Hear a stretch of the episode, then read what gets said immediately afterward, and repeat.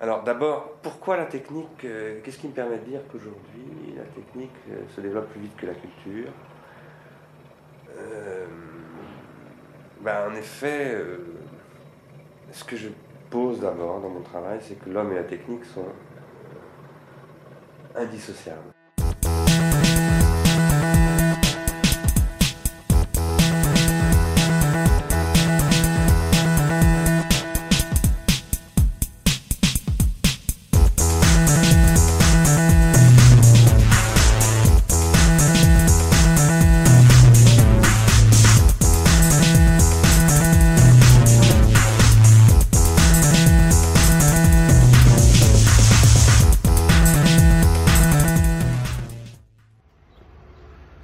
Bernard Stiegler nasceu em 1952 e morreu em 2020, poucos dias atrás. E é um filósofo que eu considero importante na minha formação, pelas questões que eu vou levantar logo em seguida. Por isso achei interessante a gente fazer algumas aulas para uh, tentar trazer um pouco uh, esse pensamento para pessoas que não o conheçam. O Stigler, ou também Stigler, né, segundo ele próprio, ele usa um, o próprio nome como um exemplo de um aspecto da filosofia dele, que é o aspecto de que a junção do indivíduo com o seu uh, ambiente cultural não é uma junção orgânica, natural, e sim uma junção que se dá por adoção. Né? Todo indivíduo é como que adotado na sua própria cultura. É, ele brinca isso mostrando como o nome dele, que deveria ser pronunciado a forma alemã, né? Stigler, é afrancesado é, por Stigler, é, na medida em que ele mora numa região, é, nasce na França, né? E, e, e, enfim, vive na França. Então, é, o seu sobrenome é como que adotado, né? Nesse novo idioma é, francês no qual ele vai ter que viver. A questão central para o Stigler sempre foi a questão da técnica. Né? Essa é a questão mais elementar que faz com que esse autor percorra uma série de uh, influências decisivas para a filosofia. Eu vou contar rapidamente uh, que, para mim, uh, a leitura de Stigler foi muito importante uh, durante o meu doutorado. Foi um autor que mudou completamente o rumo da minha pesquisa. Eu vinha pesquisando, sobretudo, filosofia da linguagem. Né? Eu estava muito ligado na filosofia da linguagem, na ideia da linguagem como uma espécie de um campo uh, transcendental ou quase transcendental, como diz o Habermas e outros, né? Uh, Apple, uh, que, que é a condição de possibilidade da experiência. Uh, e queria comparar as filosofias da linguagem de Agamben com a filosofia da linguagem, uh, ou mais especificamente da escritura, de Derrida. E aí, quando eu li o Stigler, mudou completamente a minha percepção acerca do que o Derrida fazia. Né? De repente, o aspecto da linguagem, que sempre fora central para os derridianos em geral, começou para mim não soar tão importante quanto o aspecto da escritura, né? e não da escritura entendida uma espécie de linguagem de segundo nível, mas da escritura entendida como essa inscrição material, né? mundana, uh, tecnificada, né? da linguagem em suportes, né? e cujos suportes então vai, uh, vão determinar como é dada essa experiência. É claro que eu acho que o pensamento de Derrida não é fenomenológico nesse mesmo sentido que, e muito menos antropológico nesse sentido que Stigler coloca.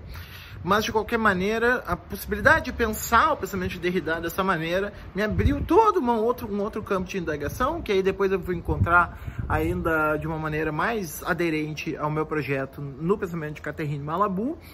E, finalmente, né, de todo esse arcabouço da virada ontológica que gente, ou, ou, especulativa que a gente vem trabalhando. Então, para mim, a história pessoal, a, a, a noção de, de, de, de técnica, uh, de escritura entendida como técnica em Stigler, uh, acabou sendo decisiva uh, para redefinir os rumos da minha pesquisa. Uh, eu pedi que dois amigos que eu conheci lá muito atrás, e uma das razões pelas quais eu me aproximei foi justamente porque nós éramos, nós éramos pesquisadores que tinham chegado nas questões de Stigler, dessem os seus depoimentos do porquê que o Stigler foi importante na sua formação. Uh, então vamos ouvi-los e depois a gente começa a nossa reflexão sobre o pensamento do Stigler. Oi Moisés, oi pessoal, é, meu nome é Diego Viana e eu pesquiso não a obra do Stigler, mas do Simondon, Gilberto Simondon, que foi uma grande influência é, para o Stigler. E eu estava me preparando originalmente para dizer que eu conheci a obra de Stigler por intermédio de Simondon, mas aí eu me dei conta de que, na verdade, o que aconteceu foi praticamente o contrário disso. Né? Porque eu me interessei por Simondon em boa medida graças ao prefácio né, que Bernard Stiegler publicou é, A Individuação Psíquica e Coletiva, que é uma edição póstuma da parte final da tese de Simondon sobre a individuação. É, e aí eu vejo também que se eu fosse tentar ler diretamente, como fizeram os primeiros leitores né, de Simondon, a parte física e biológica é, do estudo sobre a individuação, eu provavelmente não teria é, desenvolvido o interesse que eu desenvolvi por Simondon. Né? É, isso não, não, quer dizer né, que eu não tenha acompanhado o trabalho do Stigler por ele mesmo também. Né? É, eu segui durante alguns anos o seminário Pharmacon, é, que teve uma importância é, grande quando eu fui desenvolver é, o meu projeto de doutorado, é, para o qual eu recebi a ajuda do Stigler e de alguns economistas do, do Ars Industrialis, né, que eu conheci graças à minha orientadora do, do mestrado, Catherine Perret, que é uma das fundadoras do, do Ars Industrialis, né, eles me ajudaram a delimitar o, o, objeto através dessa questão do controle do desejo é, sociotécnico, né? É, através da, da, moeda. Isso foi central na, meu, na minha tese. É, e eu cheguei também a apresentar os primeiros é, as primeiras ideias a esse respeito no, no curso de verão que ele fazia em, em Epinay, né, por Skype. E até tem uma anedota sobre isso, porque ele marcou né, as, as, apresentações e não se deu conta de que tinha o fuso horário. Então, é, eu fiz a minha apresentação às quatro e meia da manhã, é, na cozinha, sozinho. Assim, ele até reconheceu que ou eu acordei muito cedo ou eu dormi muito tarde. É, enfim, paro por aqui, é, tendo abusado do tempo. E recomendo, acho que vocês vão ter um curso muito legal sobre Stigler. É um autor que merece ser, ser trabalhado, merece ser conhecido e, e difundido no Brasil. É, obrigado pelo convite, Moisés. Olá, pessoal. É, eu sou Aécio Amaral. Vou deixar aqui para vocês, a convite de Moisés, um breve depoimento sobre a importância da filosofia uh, de Bernard Stiegler que infelizmente recentemente nos deixou, a importância de sua obra para um, uma pesquisa que eu desenvolvi entre meados da década passada e fins da década passada sobre as implicações da tecnociência contemporânea para é, pensarmos uh, o processo de industrialização da memória, né? tanto memória eletrônica quanto memória genética. Onde é que a filosofia de Stigler entra nisso? Ora, precisamente porque ele me ajudou a perceber como essa tecnociência ela é, na verdade, um desdobramento da Revolução Industrial, levando aquilo que ele chama de industrialização da memória. Eu, já em meados dos anos 2000, tinha eh, elaborado um artigo em coautoria com Jonatas Ferreira, a partir de alguns interesses de pesquisa dele, ah, desse processo em termos de memória eletrônica. Então, era importante para a gente conceber como é que as formas de uh, digitalização da cultura contemporânea e as novas tecnologias da informação elas propiciavam novas técnicas de arquivamento né? e a gente tentava entender isso em termos de uh, do que a gente chamava ali de memória eh, eletrônica que abre novas possibilidades para se pensar eh, o ciberespaço para se pensar é, formas de cognição estendida, é, enfim, eu tenho, tenho a impressão de que é, Moisés vai falar para vocês sobre essas coisas. Uh, mas uh, em termos da minha pesquisa, particularmente, a obra de Stigler foi muito importante para pensar a tecnociência em termos de industrialização da memória genética, né, propriamente falando. Então, a partir dele, eu consigo perceber como uh, os processos de mudança tecnológica eles são um pouquinho adiantados em relação ao reencaixe né, que uh, as instâncias, uh, os processos sociais, os regimes jurídicos uh, e a própria, como a própria universidade vai absorver essas mudanças. E para Stigler, essa, essa mudança tecnológica vis-à-vis -vis a mudança social, em termos mais amplos, se dá dentro de uma relação disparatada, né? o disparate, que é uma, uma das principais influências que Gilberto Simondon vai ter em sua filosofia da tecnologia. Então, bom, é a partir disso tudo que eu faço uma imersão né, em técnica e tempo, nessa né, obra fundamental para mim, não só para a filosofia da tecnologia, mas para a filosofia de modo geral, a filosofia política e a cultura tecnológica é, contemporânea, porque é ali onde ele vai promover uma desconstrução do ser em Heidegger, da fenomenologia de, de Husserl uh, e da própria crítica da razão em Kant, a partir da ideia de que a, a filosofia ocidental tem um impensado. Né? Esse impensado é a técnica, é a tecnologia. Ou seja, a técnica e a tecnologia seriam reprimidos né, em, em, sentido é, freudiano pela filosofia ocidental. Então, esse processo de desconstrução da filosofia uh, que Stigler faz nos três volumes de Técnica e Tempo, sobretudo da fenomenologia de Heidegger e de Husserl e da crítica da razão em Kant, para mim foram, de fato, uh, uma verdadeira ressocialização intelectual. Né? Então, tem um impacto muito forte uh, sobre as coisas que eu, que eu fazia então, e ainda sobre as coisas é, que eu faço. E, do meu ponto de vista, ele radicaliza um projeto de gramatologia, ou seja, de uma lógica do grama em Derrida, a partir do momento em que ele concebe, ou a partir dele é possível conceber a tecnociência contemporânea como um processo de gramatização do vivo, e como esse processo de gramatização do vivo, uh, ao instituir uma, ou fazer parte de uma relação disparatada né, entre mudança técnica e mudança social, uh, ele uh, nos atira numa, numa política de contingência, nos atira numa lógica que é contingente e acidental. Então, Stigler radicaliza tanto o projeto de gramatologia em Derrida em termos de gramatização do vivo, quanto em termos de um pensamento sobre acidentalidade, né, que por outra via é o que Catherine Malabur também vai, também vai fazer. Né? Uh, e o que fica para mim de tudo isso é como qualquer possibilidade uh, de juízo né, sobre esses processos uh, já nos insere em uma lógica prostética, ou seja, nós somos seres prostéticos, qualquer juízo é um juízo prostético, e isso se faz em meio a processos de co-constituição entre técnica e vida. Né? A vida difere de si própria a partir dos objetos técnicos.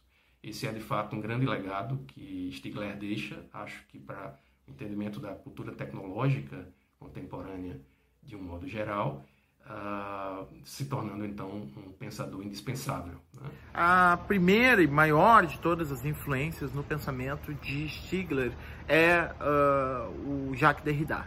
Né? Jacques Derrida acabou funcionando como uma espécie de um mestre para ele, né? inclusive uh, se corresponderam no período em que ele estava preso, né? o Stigler uh, foi preso por assalto e, e, depois então passou por uma conversão filosófica na prisão, né? E acabou então se tornando um filósofo bastante conhecido, né? Uh, e o Derrida foi um, um autor que contribuiu muito para que isso acontecesse.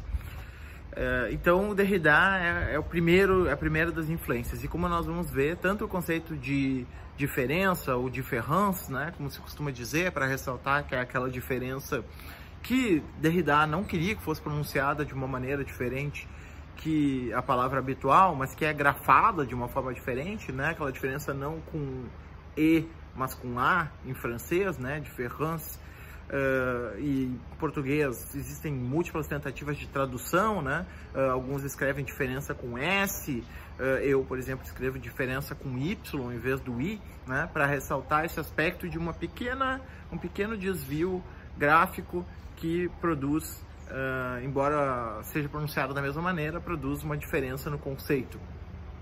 E o outro conceito importante de Derrida que vai percorrer a obra do Stigler é uh, o, conceito de escritura, né? um conceito decisivo, como nós vamos ver. Né? Uh, o Stigler ele vai trabalhar muito a questão da técnica, ou melhor, lendo a escritura a partir da questão da técnica. outro autor importante, né, sobretudo no Stigler inicial, é o Martin Heidegger. Né? O Heidegger também vai ser uh, fundamental.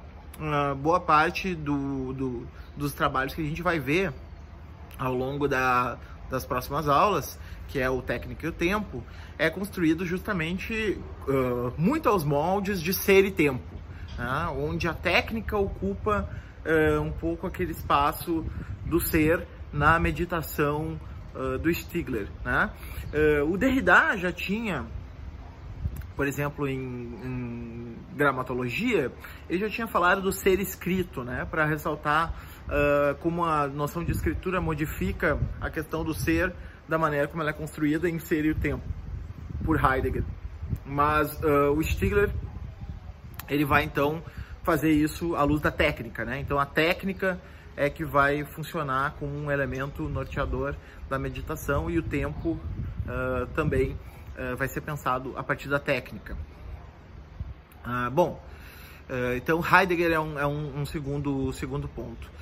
Eh, eu vou começar falando dos autores, depois eu vou falar um pouco do método do Stigler e daí a gente né, encerra a nossa, nossa, nossa conversa. Depois o, o Stigler, já no Técnico Tempo, ele vai recuperar três autores, uh, vou destacar dois dos três, porque a gente vai ver um pouco mais na próxima aula, que são autores que trabalharam a questão da técnica de uma forma diferente, tanto da forma como Heidegger, quanto da forma como, por exemplo, a Escola de Frankfurt. Ambos colocam a questão da técnica como uma questão central, mas de certa maneira fazem uma crítica né? no caso da Escola de Frankfurt, crítica à razão instrumental, né? no caso de Heidegger, é, uma crítica ao fato de que a técnica não pensa, né? de, de o, o, pensamento estaria uh, se tornando uma gestel, né? e, e consequentemente uh, não, não, não, estaria perdendo o ser, né? estaria se tornando um pensamento puramente calculador que, que não pensa. Uh, e, e, Stigler ele quer se afastar de qualquer perspectiva que possa significar uma rejeição da técnica. Uh, na verdade, o Stigler quer mostrar exatamente o inverso. Ele quer mostrar como a técnica é constitutiva uh, de qualquer uh, pensamento filosófico, né? Como não há como expurgar a técnica, porque a técnica é uma espécie, que já vou dar um spoiler do que eu vou falar daqui a pouco, é uma espécie de transcendental do pensamento. Né? Eh, a técnica é uma condição de possibilidade para o pensamento. Portanto, um pensamento que critica a técnica, ele é um pensamento reflexivo, mas ele não é um pensamento que se opõe à técnica, né? Ele compõe de uma forma diferente com a técnica. E depois o, Stigler vai ter muitas influências, né? Eh, aliás, eu não citei as duas influências, né? Então, as duas influências desse pensamento da técnica mais, uh, digamos assim, uh, arrojado são o Leroy Gourand, uh, um antropólogo francês que, que foi um pouco ofuscado pelo Lévi-Strauss, né, mas que tem toda uma teoria antropológica da técnica, uh, e o Gilberto Simondon, né, que hoje já se transformou num autor de ampla circulação, talvez até mais debatido do que o próprio Stigler, uh, sobretudo no âmbito deleuziano, né, já que ele foi uma grande influência para o Deleuze, uh, e é citado pelo Deleuze múltiplas vezes, mas quem recuperou mesmo o, o, o Simondon foi o, o Bernard Stiegler. Né? Não estou dizendo que o Deleuze não tenha dado valor, mas ficou um pouco perdido lá nas referências do Deleuze e é a partir do trabalho do Stigler que as pessoas vão uh, rever, então, esse filósofo da técnica que é o Gilberto Simondon, né? que pensa a técnica também como um elemento decisivo na sua ontologia. Uh, então, uh, Derrida, Heidegger, Leroy-Gourand, Simondon, e aí nós vamos ter então um grande passeio né, por diversos autores, né? Uh, vai ter um diálogo com Deleuze, vai ter um diálogo com Russell, uh, Edmund Russell, né, o fenomenólogo, vai ter um diálogo com a Escola de Frankfurt no terceiro volume do, do Técnica e Tempo, vai ter um diálogo com Barthes na questão uh, da, da escritura, vai ter um diálogo com, depois nas obras posteriores, né, vai ter um, um diálogo com Hegel uh, como uma resposta até ao pós-estruturalismo, né? Lyotard, uh, Derrida e Deleuze, né? Ele vai responder com Hegel. Então, uh, nós vamos... E, e, evidentemente, né, uma, uma influência que eu acabei não destacando, mas que é uma influência fundamental para Stigler, é Platão. Né? Platão é um autor que vai ser é, recuperado né, numa espécie de olhar pós-desconstrutivo uh, a Platão, né, no sentido de que uh, depois de toda a desconstrução uh, do dualismo, né, depois de toda, toda a crítica muito adequada ao platonismo, Uh, independentemente do platonismo ser ou não a verdadeira letra do que do que Platão pensava, mas platonismo com um efeito do, do, do, do, do pensamento de Platão. Uh, depois de toda essa crítica, então, há uma tentativa de recuperar, né? uh, bem diferente, mas no mesmo, digamos assim, no mesmo diapasão do que, por exemplo, faz Alain Badiou, né? No sentido de que o platonismo de Badiou já é um platonismo muito diferente do que seria, digamos assim, a vulgata platonista, né? Os dualismos que os pós-estruturalistas atacaram e tal, né? Esses autores, eles buscam recuperar Platão depois dessa, depois de toda essa crítica, né? Dando uma nova uh, cara para a questão das ideias, né? Do infinito, enfim, né? De todo, todo, todos uh, vários dos aspectos que aparecem uh, no pensamento platônico. Então esse arco, essa constelação de referências, né, é a constelação inicial uh, do pensamento de Bernard Stiegler toda, toda a obra dele vai sempre, é, enfim, dialogar com, com, com, dezenas de autores, né? Ele é um autor muito erudito, muito transdisciplinar, né? Então não tinha muito essa preocupação de confinamento num espectro filosófico tradicional, né?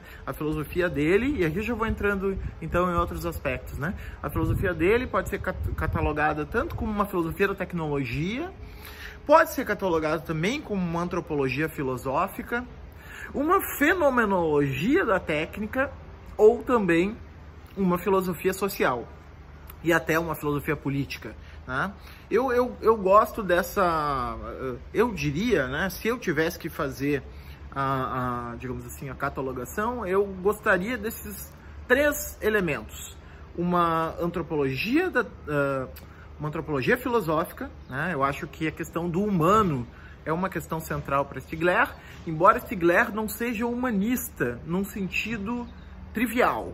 Né? Uh, ele está muito preocupado com a constituição do humano como um fenômeno material no mundo e ele não está preocupado em afirmar atributos exclusivos do humano, mas ele está preocupado em entender esse animal especificamente, que é o animal humano. Né? Muitas vezes foi debatido isso uh, com ele, né? se ele se considerava uh, humanista, como é que ficava a questão do animal. Me parece que é uma questão decisiva para Derrida, né, um, um autor do qual ele se baseou. Me parece que essa simplesmente não era uma preocupação central do pensamento de Stigler, né? O pensamento girava em torno do nível antropológico no sentido do humano, né? E, e, aí então a resposta que essa antropologia filosófica dá para a questão do humano é que a questão humano é uh, definida pela sua tecnicidade. Né? É, a, é a técnica que constitui o grande, o grande elemento que define uh, o que é o humano. Né? O, o, humano é constituído pela técnica. Quer dizer, o humano não, não constitui apenas a técnica, ele é constituído por ela. Né? Então aí a gente vai ter uma nova antropologia filosófica no qual, na qual a técnica vai ocupar um papel central. Uh, uma antropologia muito construída a partir do mito Prometeu e Epimeteu, né? já que Prometeu é o sujeito que entrega o fogo uh, para os humanos, né? E Epimeteu é aquele que, o deus que esquece uh, de distribuir uma qualidade específica para o ser humano. Tá? E aí, consequentemente, deixa o ser humano em falta. E é a falta que vai ser suprida, suplementada pela técnica.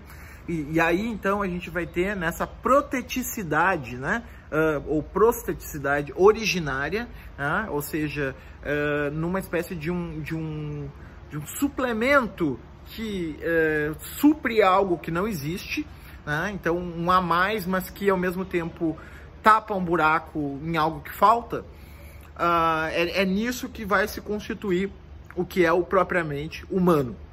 Então é, é a partir daí que vão ser pensados os conceitos para Stigler. Né? Então, é, acho que o primeiro ponto é a filosofia de Stigler, Stigler é uma filosofia está no nível de uma antropologia filosófica.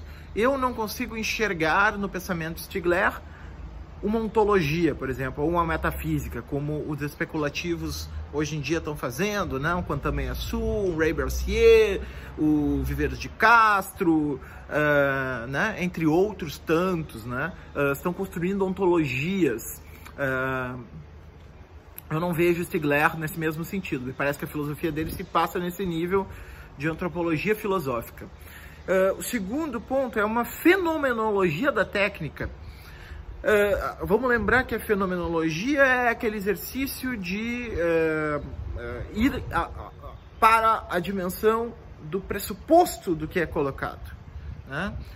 a fenomenologia herdeira da filosofia transcendental, que é aquela que coloca as condições de possibilidade daquilo que nós experienciamos. Né? E a fenomenologia é sempre um recuo para essas condições de possibilidade.